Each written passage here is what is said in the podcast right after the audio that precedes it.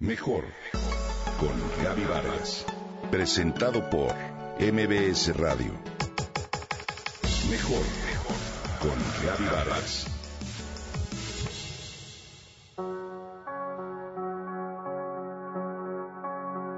La verdad es que ya no la aguantaba. La frase lapidaria no solo fue impactante para la hija que la escuchó, sino para quienes hemos navegado en esas aguas. Raúl el viudo se refirió así a Lidia, su mujer, a los 15 días de que ella dejara este plano. Raúl y Lidia llevaban 35 años de casados. Eran considerados un muy buen matrimonio. Lidia era conocida por ser una gran mamá, una gran ama de casa, siempre muy arreglada y preocupada por la buena educación de sus hijos. Entonces nos preguntamos, ¿por qué la frase? Si bien sus motivos eran loables, resultaba muy difícil vivir con ella. Todo el tiempo me criticaba, comentó Raúl, y quería controlar todo. Lo que comía, lo que tomaba, lo que fumaba, las vitaminas que ingería, lo que me ponía, lo que decía, en fin. Era como tener un guardaespaldas las 24 horas, aunado a la sensación de vivir amarrado a una camisa de fuerza. Al principio, tanto cuidado me halagó. Sin embargo, con el tiempo, este rasgo se acentuó y se deformó, continuó Raúl. Después comencé a sentir una ligera incomodidad, mas la ignoré. Acepté la situación y no hice nada al respecto. Poco a poco la convivencia se convirtió en una pesadilla y para evitar roces, la verdad me rendí. No cabe duda que las anécdotas de otros con frecuencia nos sirven para extraer algún aprendizaje. Además, nos pueden hacer ver la luz de alerta en caso de reconocernos en algo. El sobrecariño es uno de esos aspectos que se convierten en un punto ciego difícil de notar. El cuidado cariñoso e inteligente sin duda vuelve la vida de cualquier ser humano plena y feliz, sin el cual incluso se puede perder el sentido de una relación. Es posible compararlo con un abrazo. Al envolvernos con la presión adecuada, nos consuela, reconforta y conecta. Sin embargo, se vuelve amenazante si nos aprieta al punto de la asfixia. Todos tenemos seres queridos por los que nos preocupamos y a los que deseamos, por supuesto, el bien. Un hijo, una pareja, una madre, un amigo.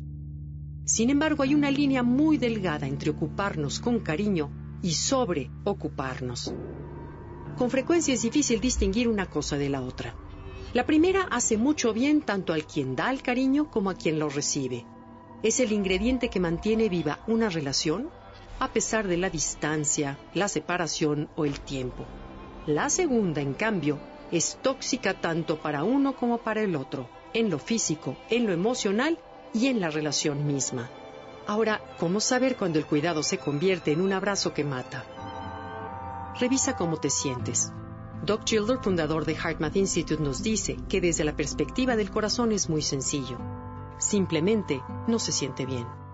Cuando el cariño y el cuidado por el otro pesa, te provoca fricciones, expectativas poco realistas, apego emocional, proyecciones, comparaciones y además experimentas frustración, enojo, impaciencia, tristeza o preocupación, es señal de que estás cruzando esa fina línea entre lo sano y lo tóxico. Toda persona que viva preocupado en extremo por alguien o lo haya cuidado con sobrecariño y atención por largo tiempo, sabe que se asemeja a correr un coche sin aceite. La tolerancia y la capacidad para manejar los pequeños retos cotidianos disminuye inevitablemente. No olvidemos que la vida es individual y cada cual es responsable de la propia. Además de que el cariño y cuidados sanos renuevan y lubrican cualquier relación. Nos sentimos bien, nos permite ser flexibles y resilientes bajo presión, además de que la sensación de conexión se fortalece y el desgaste emocional y energético se reduce significativamente. Ocupémonos de nuestros seres queridos, pero no al grado de que un día digan, ya no la aguantaba.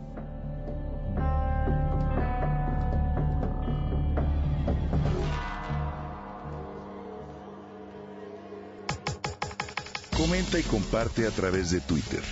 Gaby-Vargas. Gaby-Vargas. Mejor con Gaby Vargas. Presentado por MBS Radio.